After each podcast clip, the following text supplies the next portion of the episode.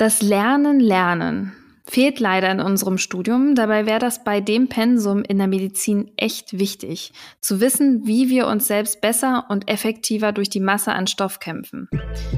Genau dafür gibt es heute ein paar Impulse für euch, zum Beispiel, was ihr alles mit der richtigen Zeitplanung erreichen könnt. Wenn ich mir jetzt zum Beispiel ähm, vornehme, ich habe, keine Ahnung, vier Stunden, um Herz zu wiederholen, die Anatomie, dann werden sich diese vier Stunden schon gut damit füllen irgendwie. Ja, es gibt ja dieses Parkinson's Law, dass äh, Dinge so viel Zeit in Anspruch nehmen, wie man ihnen gibt.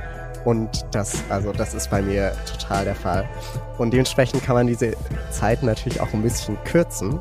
Und ähm, das führt auch gleichzeitig dazu, dass man weniger diesen Perfektionismus hat. Ja, also wenn mein Zeitblock, in dem ich jetzt dieses Thema wiederhole, dann eben auch vorbei ist, dann mache ich halt auch mit dem nächsten weiter. Übers Lernen rede ich heute mit Tim und Jü. Beide studieren in Heidelberg und sind Teil des Lernpodcasts Situs Inversus.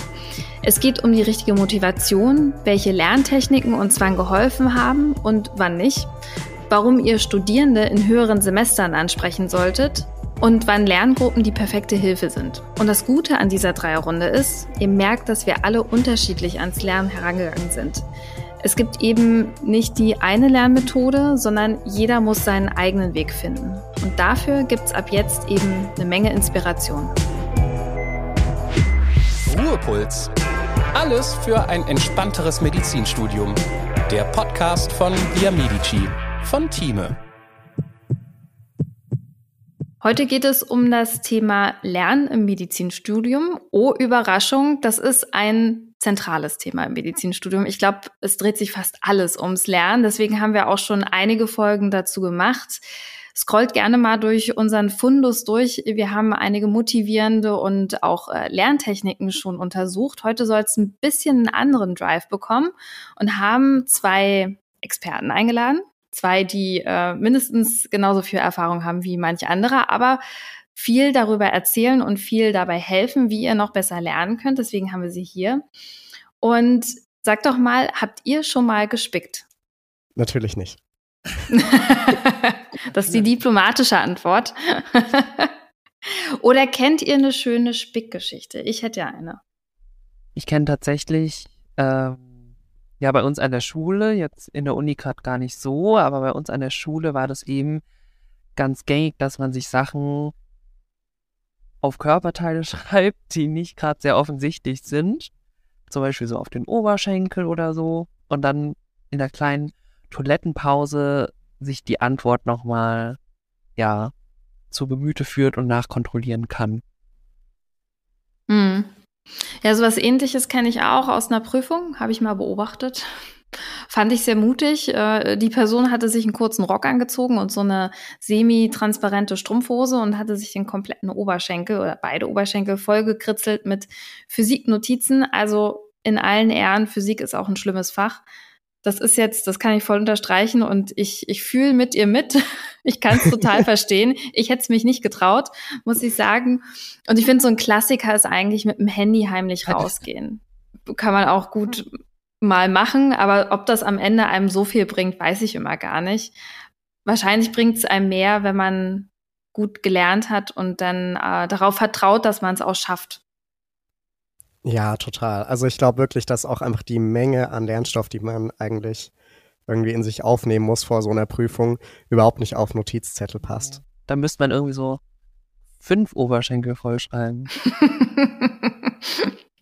das wäre doch mal was, ja also man muss ja eigentlich sagen, ich finde das Medizinstudium ist schon krass. Ich weiß nicht, wie es euch ging, aber ich meine, man hat ja vorher 12, 13 Jahre Schule gehabt und man denkt sich so, hey, komm, jetzt hatte ich Klausuren, ich hatte ein Abitur und so, also auch eine große Prüfung. Was soll mich da jetzt noch umhauen? Und dann kommt man ins Studium, hat dann meistens so eine an Anführungsstrichen Rausschmeißerklausur oder Einführungsklausur, wie man sie auch mal nennen mag. Und plötzlich denkt man so, oh Mist, okay, ist doch ein bisschen anders. Ja, also ich finde, man wächst so rein. Also am Anfang, ähm, ich weiß nicht, wie das bei euch war, aber bei uns war, äh, wurde uns in der ersten Woche gesagt, so in, ab nächster Woche in zehn Tagen schreibt ihr ein Osteologietestat.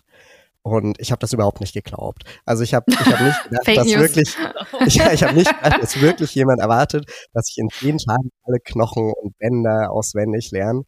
Ähm, war dann aber tatsächlich so. Und dann ähm, hat man da halt mal angefangen und es hat irgendwie geklappt. Und im Laufe der Semester hat man dann, also mir ging es so, ich habe wirklich kontinuierlich eigentlich meine Lernstrategien verbessert und so im vierten Semester den Peak erreicht. So, da wusste ich dann endlich, wie ich am besten lernen kann. Ähm, genau, also man wächst irgendwie damit und äh, kommt erstaunlicherweise doch klar am Ende, auch wenn man am Anfang total überfordert ist. Ja, also apropos Überforderung, es gibt immer mal wieder so Momente im Semester, halt wie gesagt, dieses Osteologietestat. Da sitzt man dann im Seminar und denkt, An welcher Uni muss man denn so ein Osteologie-Testat machen? wir sind in Heidelberg. Ah, okay. Da können sich schon mal alle drauf freuen. Das, das spoilern wir jetzt mal. Es gibt nämlich oft so, so Klausuren relativ am Anfang, äh, die einen dann richtig stressen. Und wie, wie war das für dich? So der Unterschied? Es gibt immer mal wieder, also jetzt nicht nur in dieser ersten Woche, in der zweiten Woche, ich hatte immer mal wieder so Momente, wo ich mir alles aufgeschrieben habe, was brauche ich für die Klausur und dann habe ich einfach nur gedacht, oh Gott, das ist nichts. Ich kann einfach nur versuchen, Schadensbegrenzung zu betreiben, aber was Gutes wird dabei jetzt nicht rauskommen. Aber genau wie der Tim letztendlich gesagt hat, es haut hin. Irgendwie haut's hin, ja. Ja, wir, wir haben im Vorhinein auch schon mal ein bisschen drüber geredet und es stimmt wirklich, was man immer zu hören bekommt. Es haben schon so viele vor einem geschafft und irgendwie schaffen es dann auch am Ende die meisten. Das ist der Motivationsspruch für Medizinstudierende. Das müssen wir eigentlich auf ein T-Shirt drucken und jeder muss es damit einschlafen gehen oder so. Und Tim, du hattest gesprochen von Lerntechniken, die du dir so, ähm, die immer mal wieder geändert hast, weil die eine wahrscheinlich nicht funktioniert oder nicht so gut funktioniert hat und die andere besser. Welche waren das? Welche haben dir am besten so geholfen? Ja, also ähm, so aus der Schule kannte ich es tatsächlich doch, dass es mir eigentlich oft gereicht hat, Texte einfach zu lesen und dann so die Kerninformationen zu behalten. Und das ist irgendwie schwierig, wenn man dann so einen Anatomieatlanten vor sich hat. Das ist wenig Ähm, Text. und genau, auf jeden Fall, ja, letztendlich von diesem Markieren und äh, einfachen Lesen bin ich dann immer weiter weggekommen zu so Techniken, die eher so äh, Richtung Practice-Testing gehen. Also ähm, Techniken, wo man wirklich aktiv sich an Dinge erinnern muss, wie Mhm. beispielsweise Karteikarten. Ähm, super praktisch, wirklich, gerade wenn man Fakten lernen muss Mhm. egal was ich da reinpack, irgendwann kann ich's dann. Und man hat eben nicht dieses, äh, wenn man einfach einen Text liest, habe ich das Gefühl, dann lese ich oft auch einfach über Passagen drüber, denke mir so, ja, ist ja irgendwie klar, aber ich erinnere mich eigentlich nicht wirklich daran. Und wenn ich aber einfach nur ein Keyword bekomme und dann mir überlegen muss, was steckt denn nochmal dahinter, dann merke ich, wie viele Lücken ich eigentlich habe. Das Lernen ist dann sehr frustrierend und anstrengend, aber am Ende lernt man tatsächlich damit ähm, doch sehr gut. Äh, jedenfalls mir hat es sehr gut geholfen. Und ähm, genau, das Ganze dann noch verbunden damit, dass man es möglichst öfter wiederholt, mit gewissen Zeitabständen dazwischen. Ähm, das hat mir wirklich sehr gut geholfen. Und es ist auch untersucht, dass äh, so Active Recall Techniques, also dass man ähm, quasi sich aktiv an Dinge erinnert, wie mit Karteikarten und diese ähm, Spaced Repetition, also dass man quasi immer äh, Zeitintervalle zwischen den Wiederholungen hat, dass das deutlich effektiver ist als beispielsweise ähm, Markieren von Texten oder Zusammenfassungen schreiben. Und welche Abstände muss man da so einhalten? Ist das individuell oder gibt es da so ein Schema? Also es gibt quasi, wenn du es dir vorstellst, so eine Lernkurve, die ist natürlich, dein Wissen ist am höchsten direkt, nachdem du das Thema gelernt hast. Und dann fällt die so mit der Zeit immer weiter ab. Und dann äh, musst du eben immer wieder Akzente da reinsetzen, um dieses Wissen wieder äh, dir ins Gedächtnis zu rufen.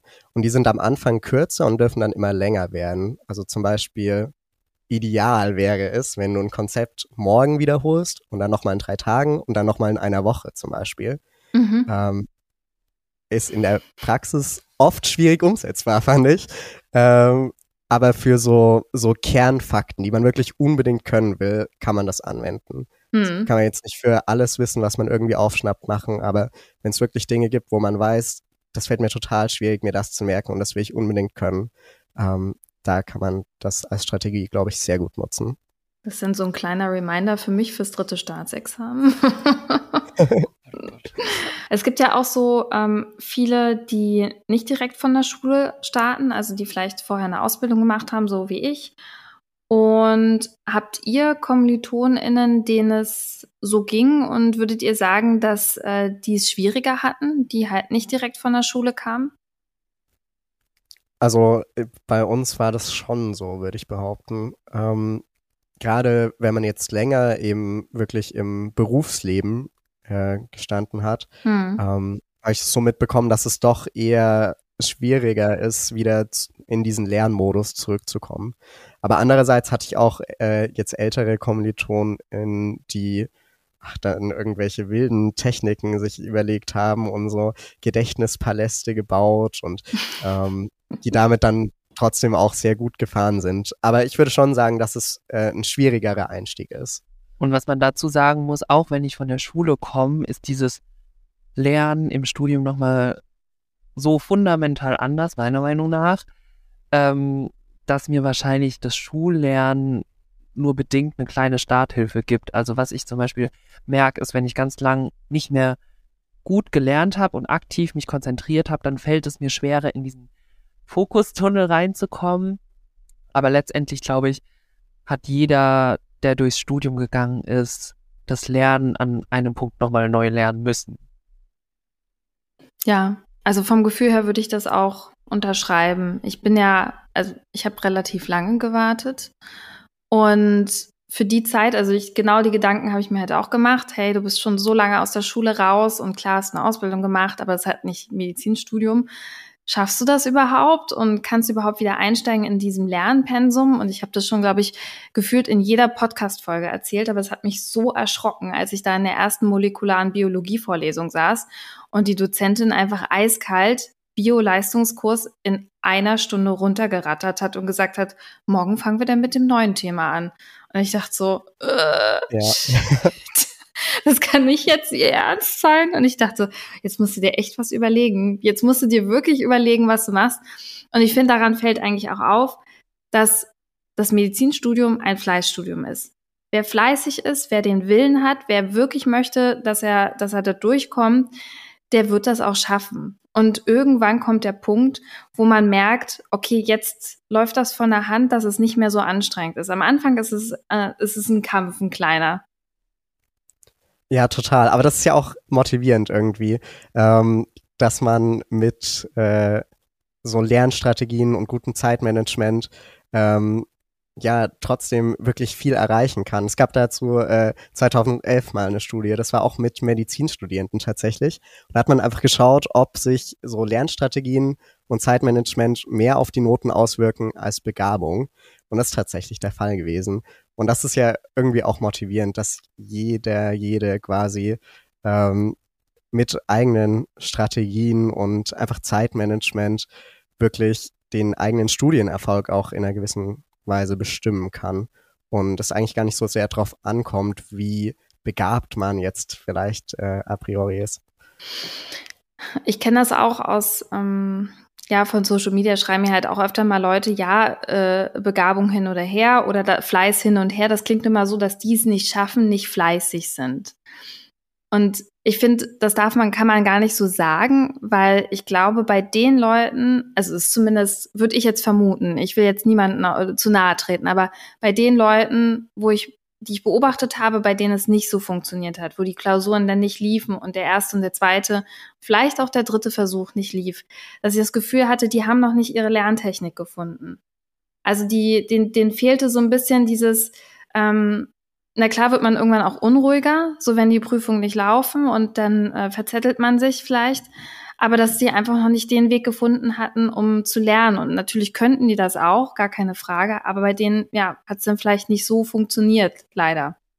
Ja, natürlich darf man auch nicht vergessen, manche haben einfach wirklich noch ganz viele andere Dinge außerhalb des Studiums, ähm, die sie beschäftigen, wo sie sich drum kümmern müssen.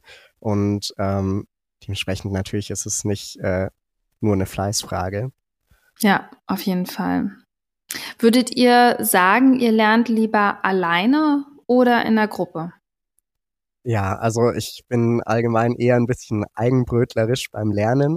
Aber also ich finde, es gibt, genau, also für mich gibt es auch zwei Punkte, wo es echt angenehm ist, mit Freunden zu lernen.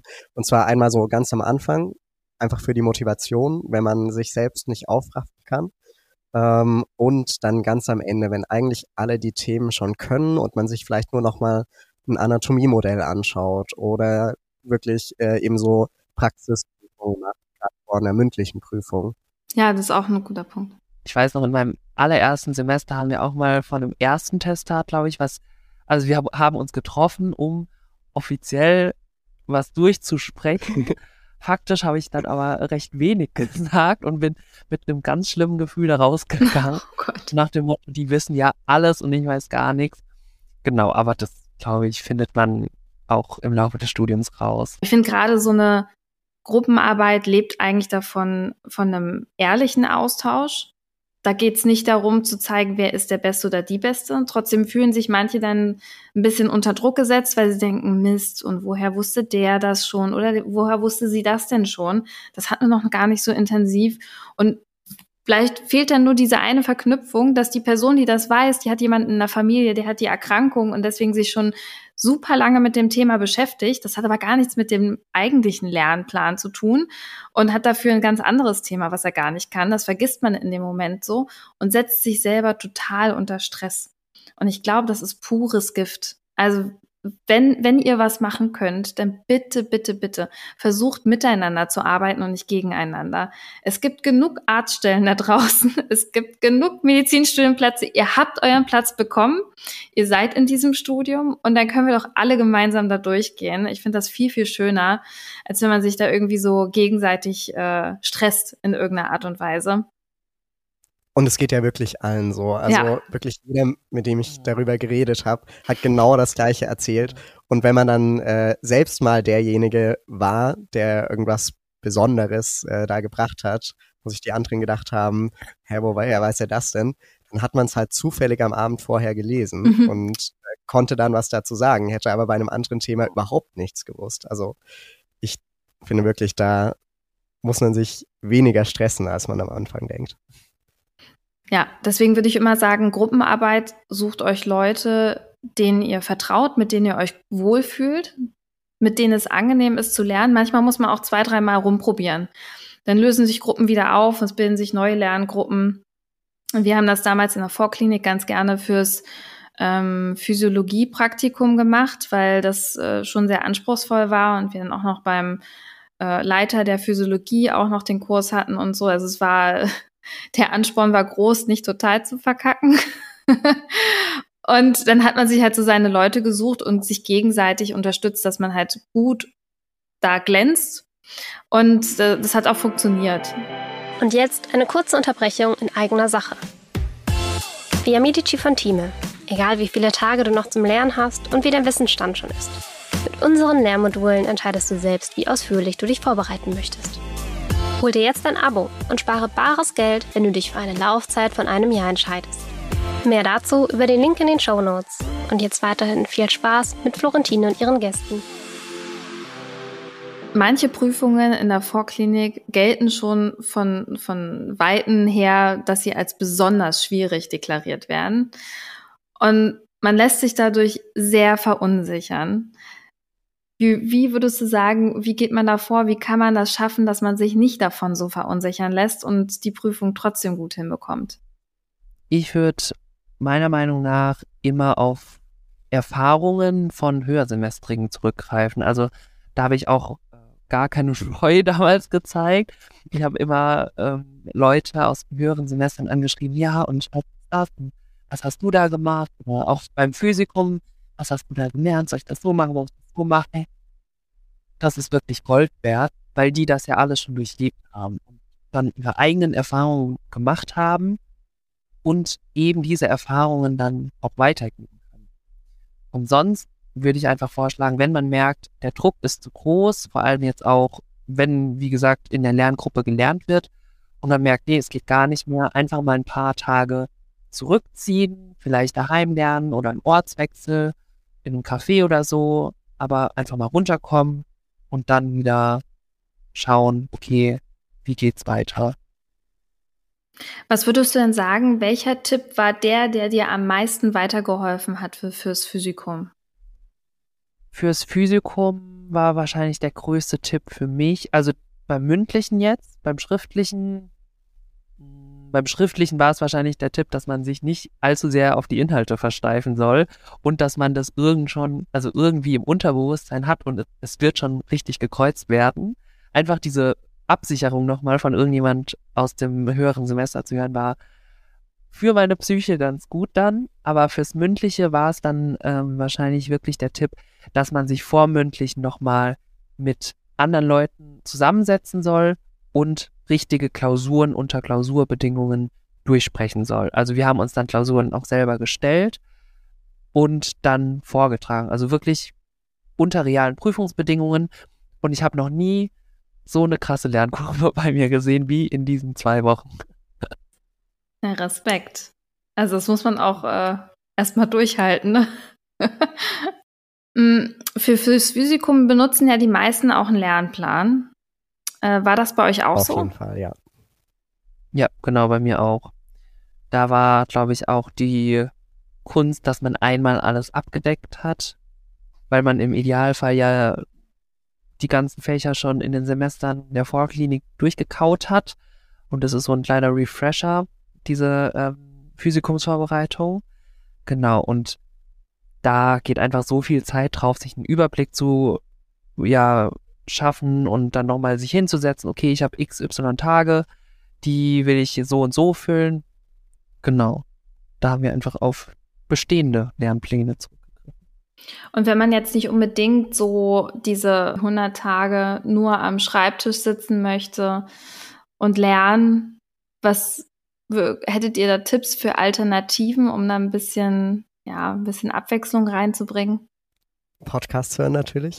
Aber äh, nee, ansonsten, ähm, genau, kann man auch innerhalb der Tage die natürlich unterschiedlich strukturieren. Zum Beispiel habe ich es immer so gemacht, morgens bin ich meistens äh, nicht ganz so produktiv. Ich bin eher so ein Abendmensch und deshalb habe ich morgens dann immer einfach äh, IMPP-Fragen gekreuzt und äh, mich da in die Bib gesetzt, bin danach äh, mit Freunden essen gegangen und habe dann ab Nachmittag effektiv gelernt.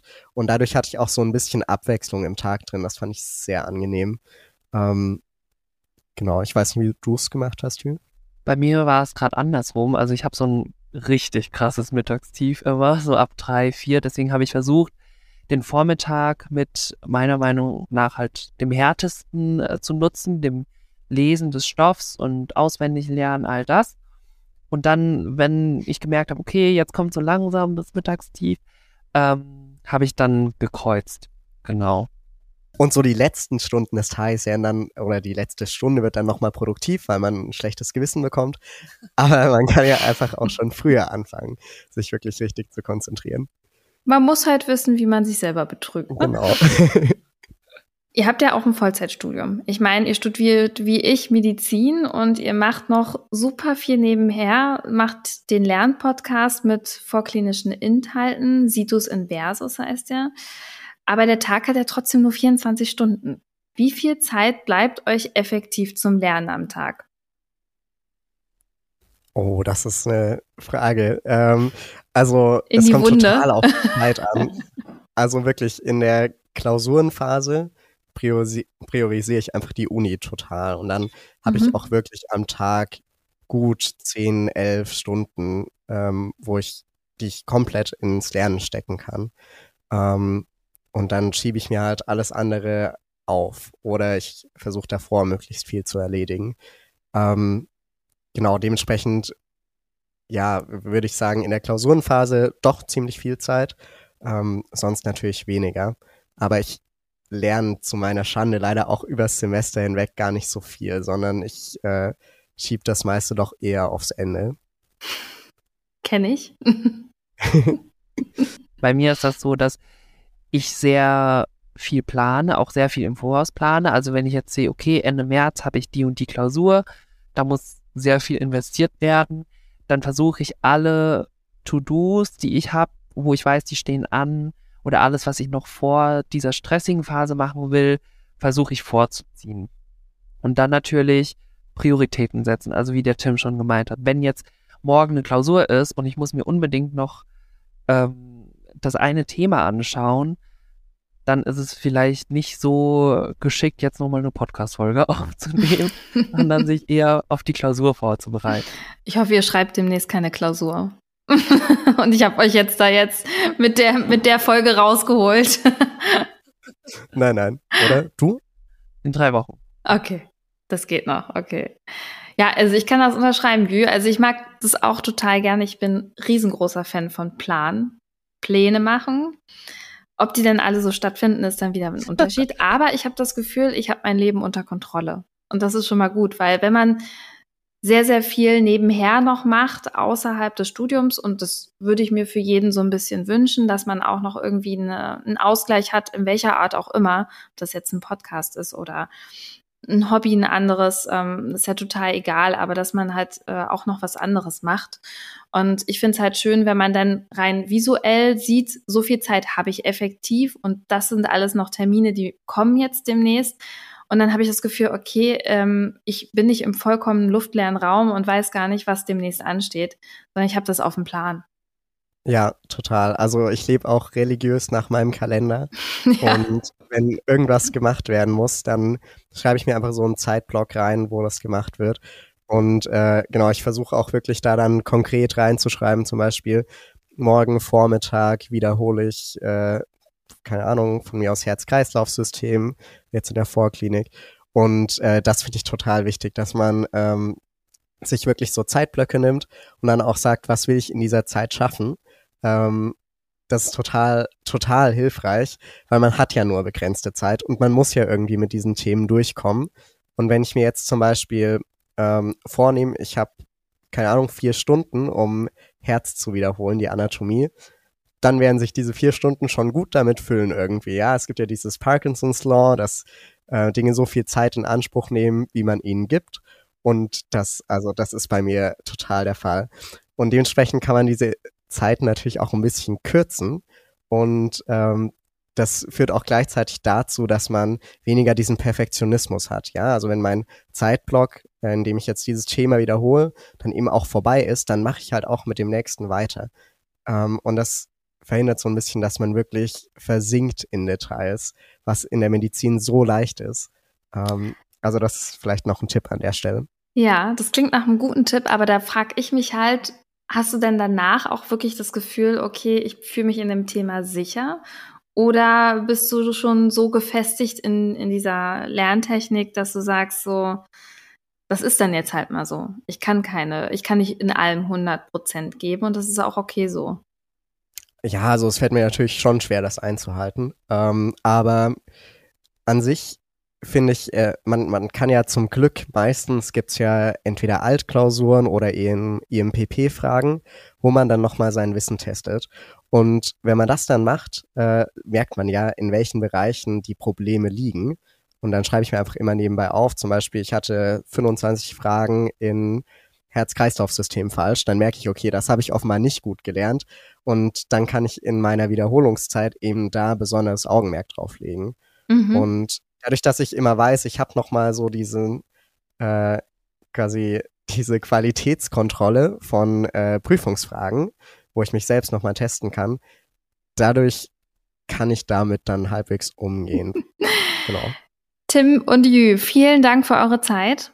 Es war sehr interessant war auch noch so ein kleiner Recap für mich, so in die Zeit zurückversetzt zu werden. Physikum, das war echt schon sehr, sehr special und äh, ist so ein bisschen der erste Ritt, den man so im Medizinstudium hat. Und ich bin ja, also ich weiß, weiß nicht, wie es euch geht, aber es ist auf jeden Fall, danach fühlt man sich großartig und ähm, könnte Bäume ausreißen und denkt so, jetzt läuft's. Und irgendwie läuft's ja danach auch entspannter, zumindest vom Gefühl her. Weniger Klausuren werden es nicht, weniger Lernen wird's nicht, aber man hat sich dran gewöhnt. Also in diesem Sinne, vielen, vielen lieben Dank für eure Zeit. Und ich wünsche euch noch einen schönen Abend. Ja, danke, dass wir da sein durften. Hat sehr viel Spaß gemacht. Tschüss. Ja, Tschüss. sehr gerne, mir auch. Ciao. Das war Ruhepuls. Euer Podcast für ein entspannteres Medizinstudium von Via Medici, dem Lern- und Kreuzportal für nachhaltiges Lernen in der Medizin von Thieme. Redaktion Antonia Köser und Dr. Vera Premusil. Producer Johannes Sassenroth und Moderation Florentine Klemann.